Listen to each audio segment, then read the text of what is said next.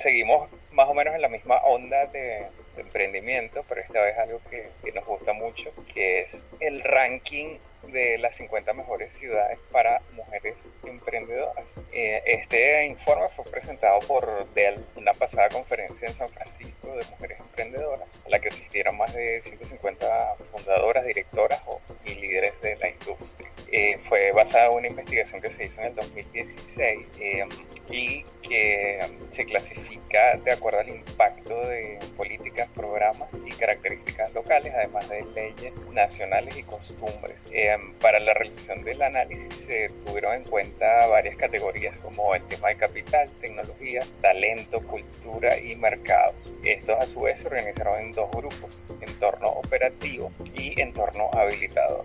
Los 10 más destacados eh, nos va a decir que las 6 de las 10 ciudades, 6 están en Estados Unidos, hay 2 en Europa, una en Canadá y una en Asia. Así que, y Nueva York ocupa el puesto número uno de todas las ciudades para atraer y respaldar a mujeres. Bien, entonces, em, uno de los retos que nosotros lo hemos mencionado en artículos anteriores y noticias anteriores para las mujeres específicamente es el tema del acceso al capital. Aunque eh, del estudio se deriva que las cifras han mejorado un poco.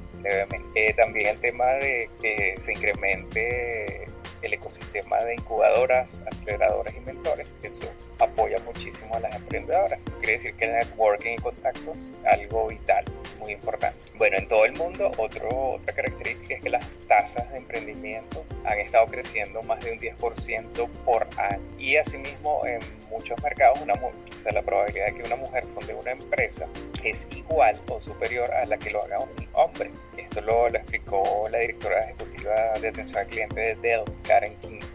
Bueno, a pesar de los avances, siguen existiendo obstáculos. Ya dijimos los financieros, pero culturales también, que son muy fuertes en algunas regiones, y políticos, que, colocan ese techo de vidrio a algunas mujeres, que bueno, gracias a Dios muchas lo están rompiendo y sobrepasando ese techo. Bien, entonces en la lista... Eh, el ranking queda de la siguiente forma. La número uno es Nueva York, dos el área de la Bahía de San Francisco, Londres como tercera, Boston 4, Estocolmo 5, Los Ángeles 6, Washington DC 7, Singapur 8, Toronto 9 y Seattle número 10. El resto de la lista eh, está disponible en el artículo que Renier compartirá y hay una bonita infografía también disponible en la página. Está bien. Bueno, eh, sí, como siempre, dejamos adjunto al podcast el enlace para que puedan ver no solamente la lista, sino toda la información que, seguramente comparten el artículo de cada ciudad